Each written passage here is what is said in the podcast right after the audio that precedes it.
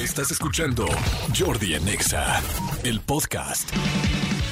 Ay, son las 12.30, señores, de este jueves, 12 y media. Este, oigan, a ver, vamos rápidamente con mi querido Hugo Corona, porque ya, o sea, hay que hablar de los estrenos de este fin de semana, hay que ver qué, qué onda es Pelis para la banda, eh, algo importantísimo, y pues todos sabemos, pues que hay que saber qué ver el fin de semana. Huguito, ¿cómo estás?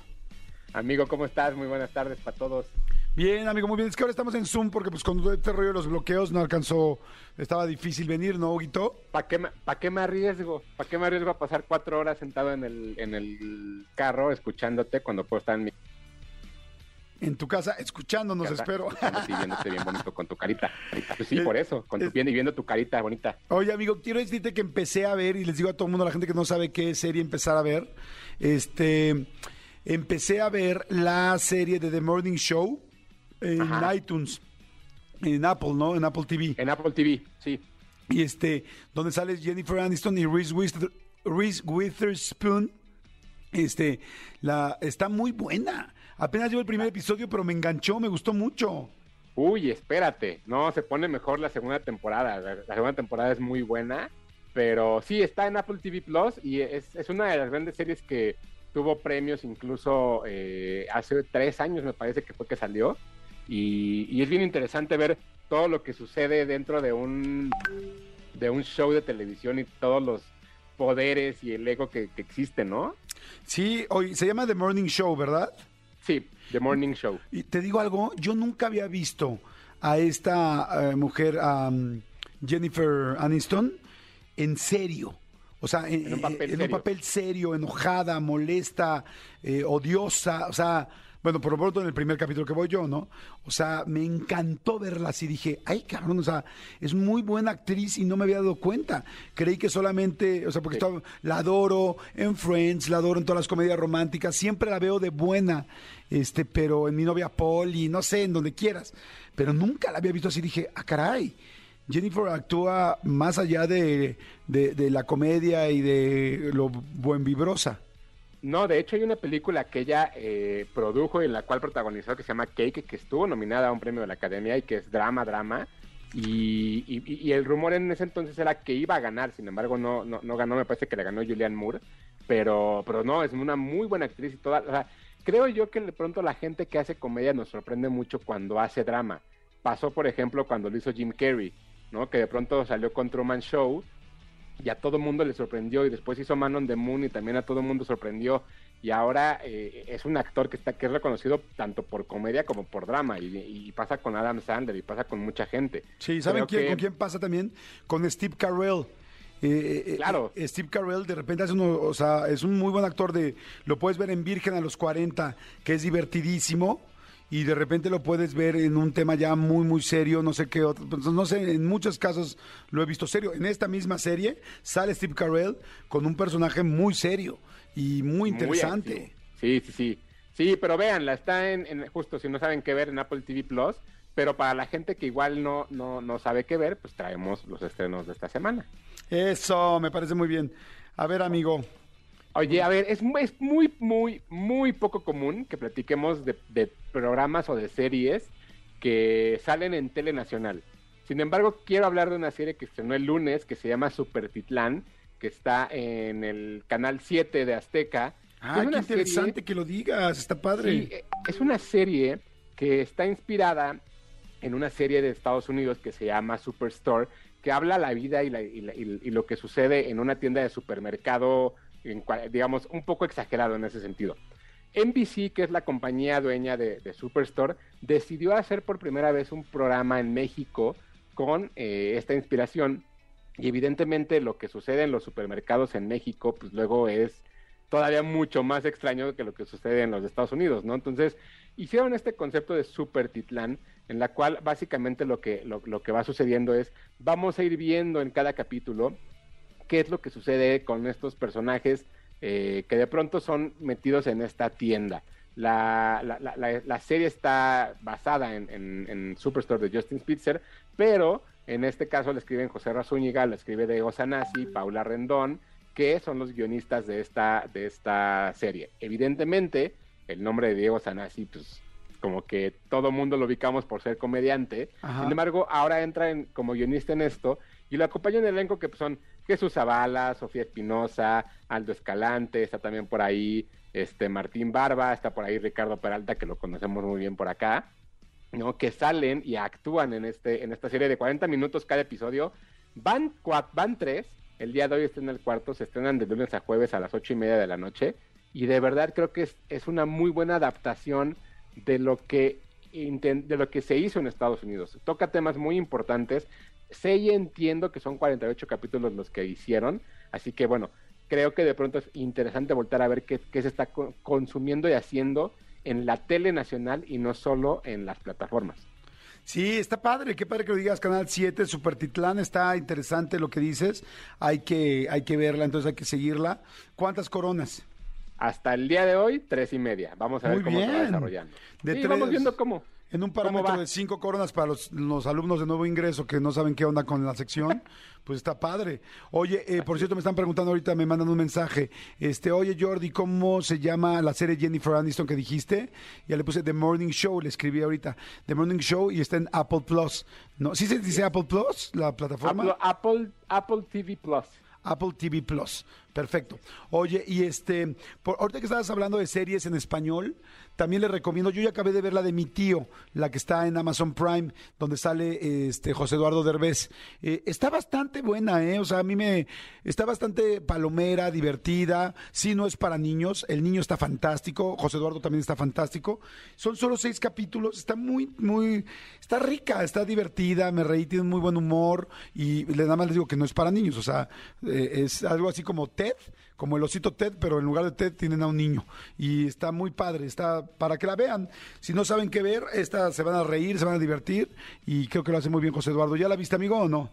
No, no, la verdad es que no la, no la he visto, pero fíjate que ahora que me dices que son seis episodios, creo que me la puedo aventar a- en un fin de semana, sin problema alguno, ¿no? Está rápida porque además los, los episodios no son largos y este ah, yo amo esas series que duran 35, 40 minutos porque es lo que duro despierto con la almohada. O sea, una vez que yo ya Con la, con la almohada. Sí, o sea, una vez que yo ya me pongo eh, en posición horizontal, máximo te aguanto 35, 40 minutos a menos que sea sexo. Este, ¿ahí me escuchas, amigo, o no? Creo que se nos Ah, no, cortó. Ahí está, perdón, se Aquí cortó. Se cortó, Ah. Huguito. A ver, seguimos, ¿qué más? Seguimos. Fíjate que en cine se estrena, todo mundo quiere verla, Jurassic World Dominion, una película que va a cerrar la trilogía que, que- que empezó Colin Trevor hace unos años. Ya pueden ver la, la- entrevista que tuvimos con el director y con actores en, en el Instagram de Jordi Nexa.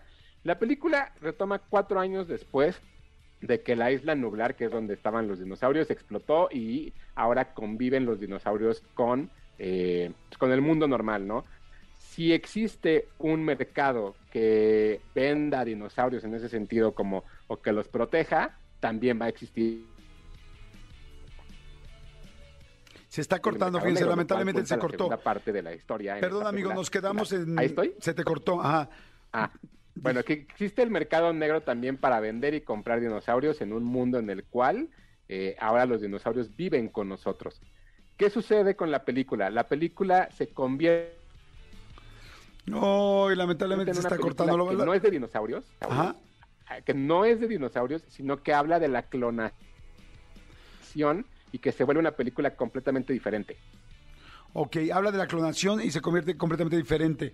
Este, ¿a a partir de cuándo está, se estrena Jurassic World? Se estrenó el día de ayer y la verdad creo que es la peor de todas las películas de Jurassic Park. Ajá. Sí debo de decir que una corona y media. De plano, una y media. Y, y, o sea, está palomera así para pasar, para depositar el cerebro en la entrada del, del, este, del cine. Sí, o sea, está para pasar el rato simplemente en ese sentido, me parece. También de pronto, eh, como que quería hacer mucho más y lo único que querían era como, como terminar la, la, la trilogía. Siento yo que no es la mejor película de Jurassic Park. Siento yo que meter a los personajes, a todos los personajes que, que, tenemos, de pronto sobra. Entonces creo yo que, que, sí es de las peorcitas que se, que se han hecho, pero pues vayan a verla y ahora sí, a lo mejor yo estoy equivocado y la vi de, de. Entonces le pones una corona y media. Oye, ¿tú qué sabes de tantos lugares y así andas siempre muy informado con la tecnología? Es que estaba pensando, sería padre si, si en algún momento realmente iba a existir un Jurassic Park, ¿no? O sea, eh, que realmente hay un parque este, jurásico.